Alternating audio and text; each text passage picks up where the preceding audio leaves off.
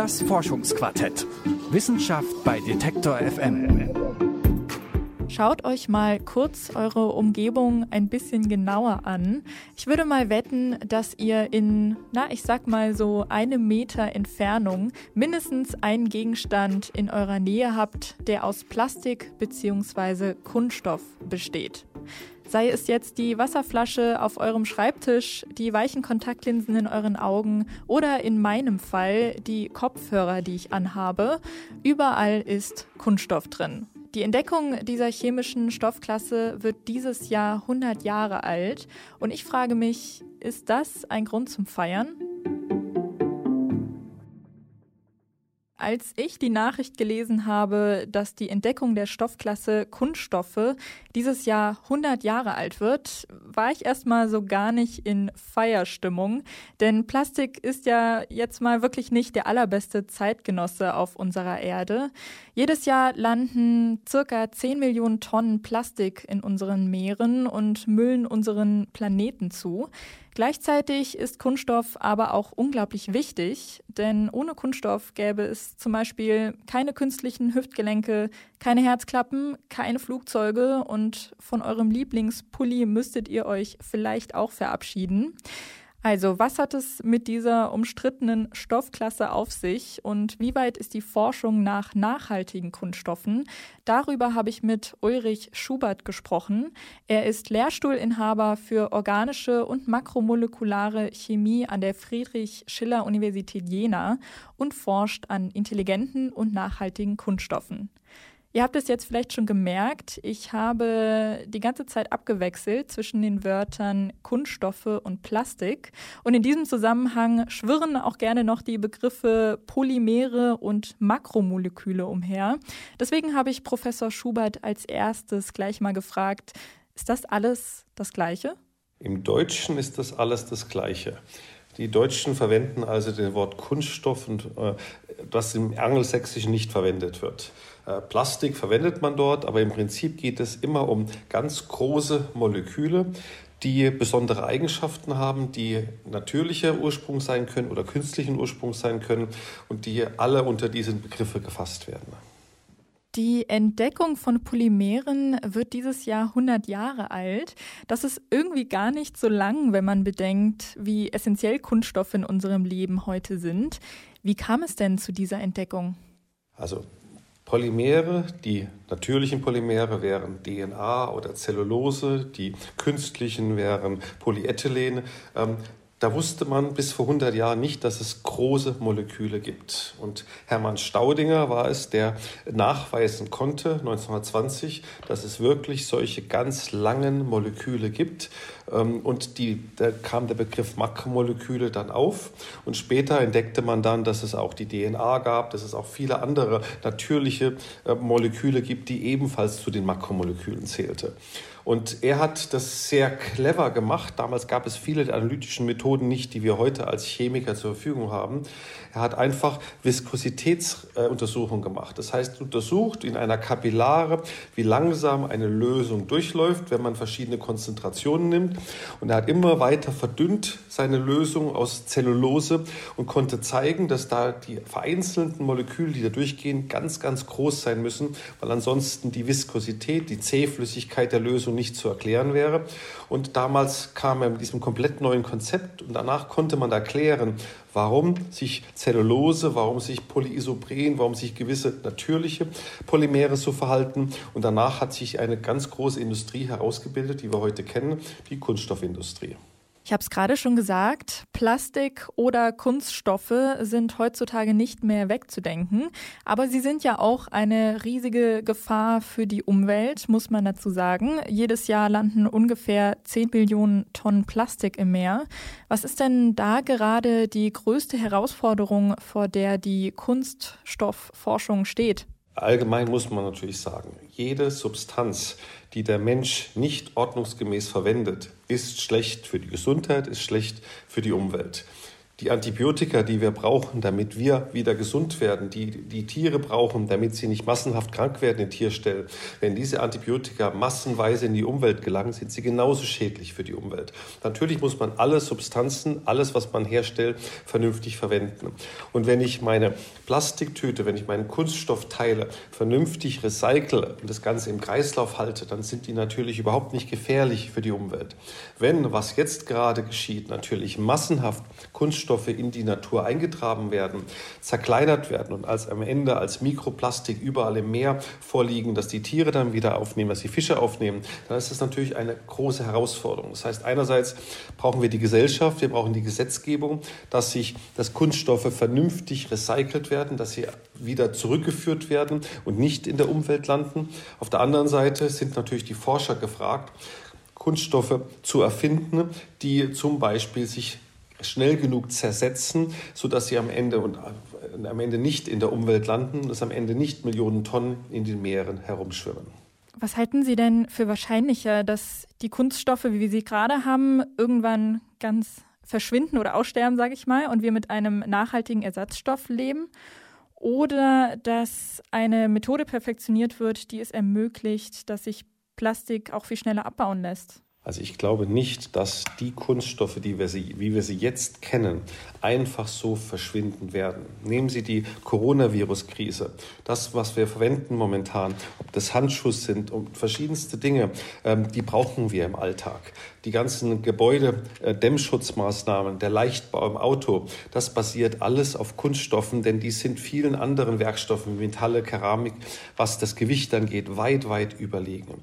Ähm, ich glaube aber, es wird natürlich verstärkt zum Einsatz kommen von neuartigen Kunststoffen, die neue Eigenschaften haben, wie dass man sie, dass sie sich vernünftig kompostieren lassen, dass sie wiederverwertbar sind, dass sie, was auch unsere Forschung ist, dass man sie zum Beispiel das Rotorblätter von den von allen möglichen Windkraftanlagen, dass man die auch wirklich recyceln kann, dass man schaltbare Kunststoffe hat. Also ich glaube, da wird eine Entwicklung kommen, aber über 350 Millionen Tonnen Kunststoffe, die jetzt gerade im, im Jahr weltweit hergestellt werden, da, da, werden viele davon gebraucht. Und wenn es darum geht, Nahrungsmittel zu verpacken und anderes, ähm, das lässt sich nicht einfach so substituieren. Das heißt, wir brauchen schnellstmöglich die richtige gesellschaftlichen Umgang, natürlich die richtige Gesetzgebung und parallel dazu die Substitution von jetzt vorhandenen Kunststoffen mit neuen, nachhaltigeren Kunststoffen. An dieser Stelle muss ich noch mal kurz mit der Frage einhaken, warum ist Kunststoff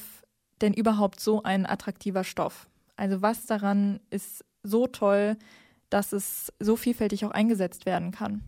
Polymere, Makromoleküle oder Kunststoffe bestehen aus kleinen Einheiten, sogenannten Monomeren, die miteinander kombiniert.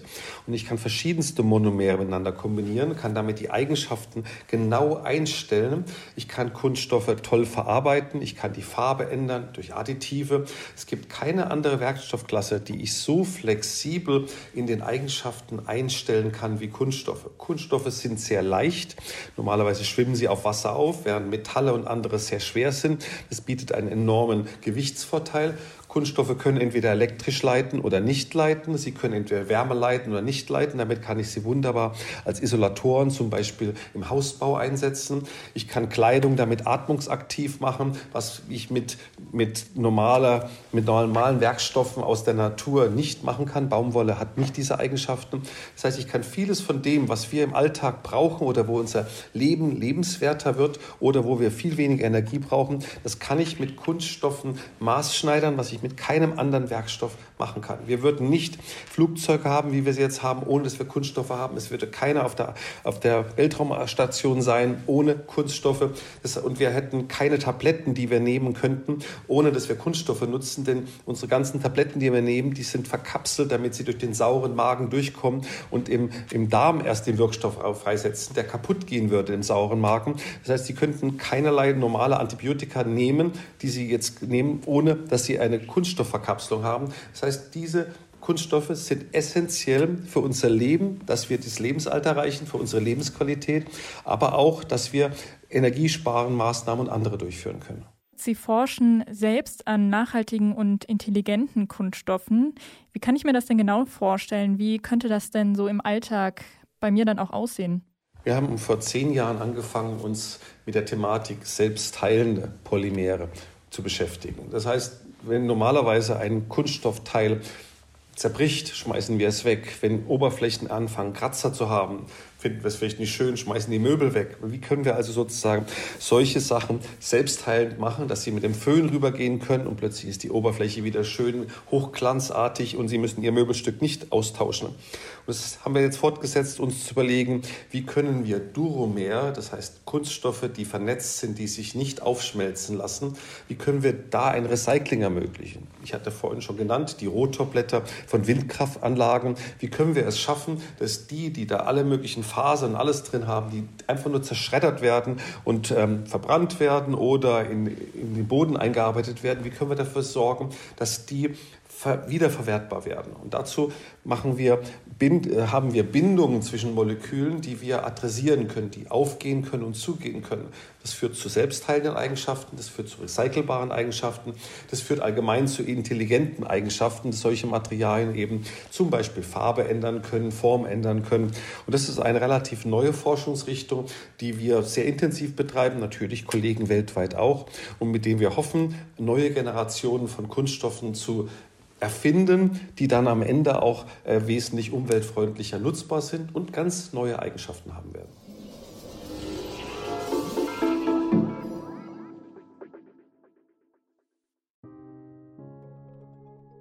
Also eines ist klar, Kunststoffe kann man nicht einfach so in die böse Schublade stecken. Das Plastikproblem sollte man zwar auf gar keinen Fall unterschätzen und sehr ernst nehmen und es hält auch die Wissenschaft weiterhin ordentlich auf Trab, aber ohne Kunststoffe wäre unser Leben, unsere Technik oder Medizin lange nicht da, wo sie jetzt ist. Und genau in Richtung Medizin machen wir jetzt einen kleinen Schlenker, besser gesagt in Richtung Gentherapie. Anja Träger ist Arbeitsgruppenleiterin der Particle Formulation Group am Institut für organische Chemie und makromolekulare Chemie an der Friedrich-Schiller-Universität Jena und sie forscht an sogenannten polymeren Nanotransportern für die Gentherapie. Diese Nanotransporter werden auch Gentaxis genannt und sind unglaublich klein, ungefähr 500 mal dünner als ein menschliches Haar. Aber sie haben ziemlich was drauf, denn sie können gezielt erkrankte Zellen in unserem Körper reparieren. Ich musste bei dem Wort Gentaxi irgendwie direkt an so futuristische Autos denken, die durch unsere Körper fliegen. Deswegen habe ich Frau Träger auch als allererstes gefragt, ob ihre polymeren Gentaxis so aussehen.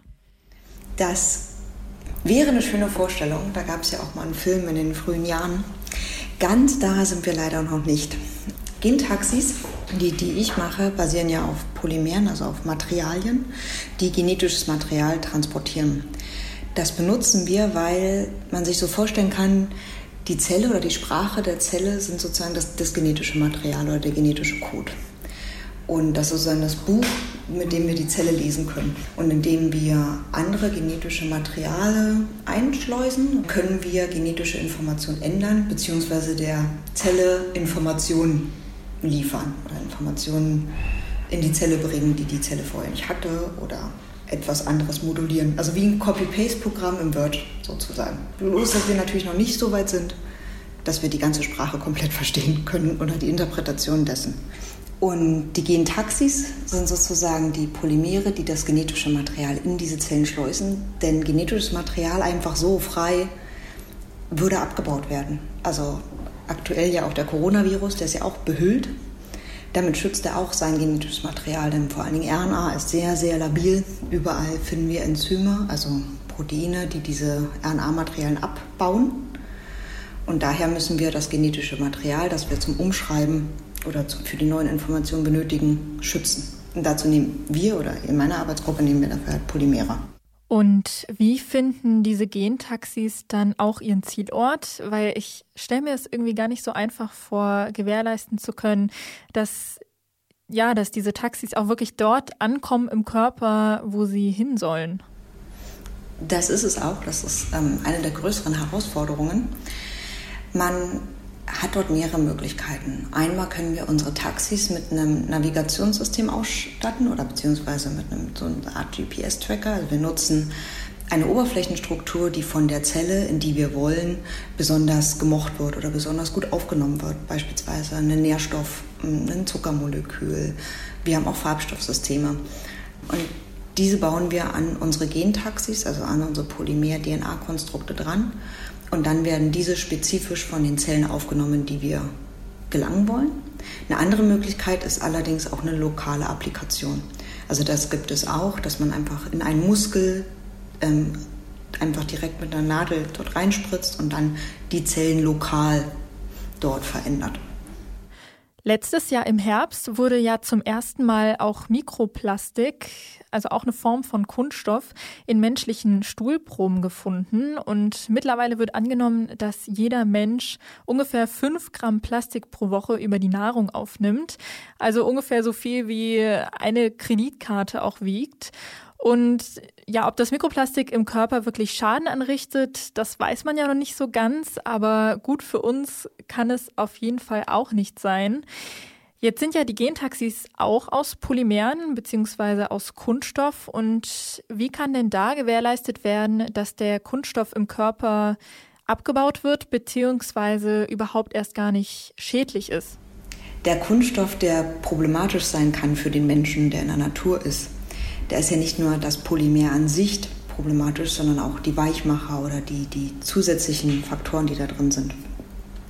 Und Polymere, die wir in Menschen einsetzen wollen, die sind sehr viel kontrollierter und enthalten auch ähm, eine bestimmte Zusammensetzung von Polymeren und Substanzen. Das heißt, es ist, wir wissen sehr viel besser, was da drin ist und jede einzelne Substanz würde auch vorher im Menschen getestet werden, was bei Kunststoffen für eine Kreditkarte oder für ein, für ein anderes System nicht am Menschen getestet werden muss vorher, um die Nebenwirkungen oder den Einfluss aufs Hormonsystem zu untersuchen.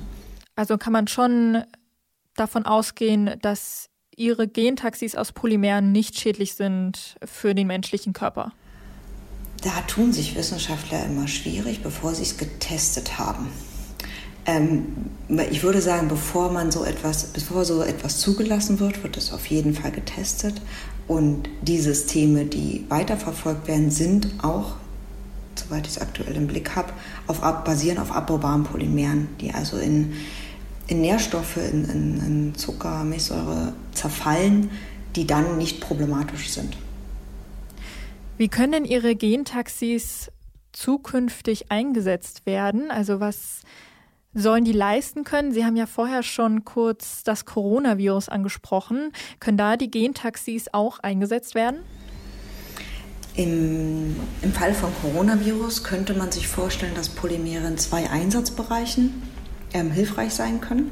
In der direkten Therapie. Also zum einen oder ja, in der Prävention und in der Therapie. Ähm, wir haben Wirkstoffe. Viele Wirkstoffe sind nicht perfekt für den Menschen am Ende einsetzbar, da ihre Bioverfügbarkeit nicht sehr hoch ist oder sie beispielsweise sehr schlecht wasserlöslich sind und dann mit Proteinen im Blut ähm, akkumulieren oder also aggregieren und dann gar nicht dorthin gelangen, wo sie hin sollen. Das heißt, die Wirkstoffe sind zwar in der Zellkultur effizient, schaffen es aber nicht in einem im Vivo-System, also in einem Körper, in einem ganzen Organismus, seine ihre Wirkung zu entfalten. Und hier können einmal Polymere helfen, indem wir diese Wirkstoffe in Polymere einkapseln, also ihnen sozusagen eine Hülle geben, also auch ein Taxi bauen, bloß dass die Wirkstoffe meist nicht genetisches Material sind, sondern hydrophobe kleine Substanzen. Und dann können wir über den Partikel bestimmen, wo der Wirkstoff hingelangt, um dort viel besser und dann bei viel höheren Dosis direkt dorthin zu gelangen, wo er gebraucht wird. Da kann man sich Polymere einmal vorstellen, um beispielsweise die Immunreaktion zu kontrollieren besser, was ja bei Covid-19 in der letzteren Phase ähm, oft problematisch ist. Und dann gibt es im Bereich der genetischen oder der Gentaxis, kann man sich natürlich auch vorstellen, dass sie helfen bei der Entwicklung von Impfstoffen. Denn zumindest die, einige der Firmen nutzen ja genetische Impfstoffe, also auf mRNA basierend indem wir sozusagen, wie wir, wie wir am Anfang schon gesagt haben, den Zellen beibringen, ähm, sich selbst gegen Covid-19 zu verteidigen oder gegen den Coronavirus. Da ist es so, dass wir die genetische Sequenz oder die genetische Information, die wir haben, um dass der Körper lernt, sich zu verteidigen, in die Zellen direkt einschleusen können. Aber dies wird im Moment noch nicht mit Polymeren gemacht, aber BioNTech ist da ja als deutsche Firma auch mit dabei. Und man könnte dies auch mit Polymeren machen, um halt genetisches Material direkt in die Immunzellen einzuschleusen. Sie forschen mit Kunststoffen, also einer Stoffklasse, die, ja, ich sag mal, nicht den allerbesten Ruf hat. Und viele denken erstmal bei dem Wort Plastik, ja, ist alles ganz böse, am besten komplett abschaffen, das ist nur schädlich für uns und für die Umwelt. Was würden Sie denn solchen Menschen entgegnen? Dass Kunststoff nicht gleich Kunststoff ist, dass die Materialien, die Probleme verursachen, auch uns Kopfzerbrechen.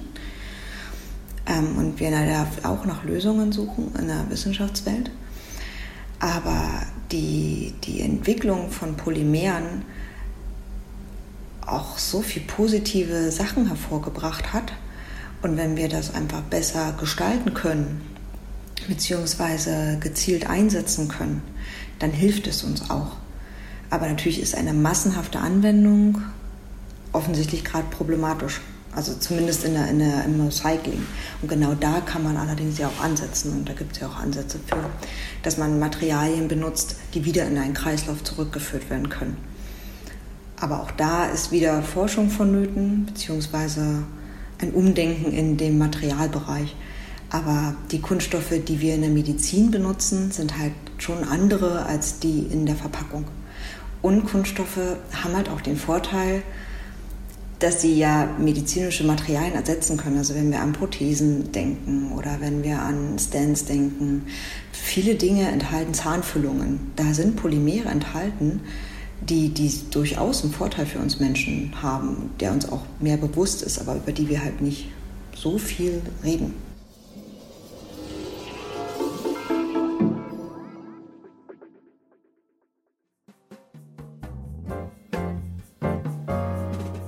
Kunststoffe sind nicht nur schlimme Übeltäter, die unsere Umwelt zumüllen. Sie ermöglichen auch, dass wir in vielen Bereichen Fortschritte machen, die unsere Welt verbessert. Zum Beispiel mit kleinen Gentaxis, die gezielt erkrankte Zellen in unserem Körper heilen können. Oder mit Batterien, die aus Polymeren bestehen und die klassischen, aber sehr umweltschädlichen Lithium-Ionen-Batterien ablösen können. Und wenn ihr das nächste Mal einen Kratzer im Auto habt, könnt ihr ihn vielleicht ganz einfach wegföhnen. Die Entdeckung der Stoffklasse Kunststoffe wird 100 Jahre alt und an der Stelle kann man, glaube ich, schon sagen, Happy Birthday Kunststoffe. Vielen Dank fürs Zuhören. Für Feedback könnt ihr mir gerne schreiben an forschungsquartett.detektor.fm. Wenn euch der Podcast gefällt, dann abonniert ihn auch gerne und lasst uns eine Bewertung da auf der Podcast-Plattform eurer Wahl.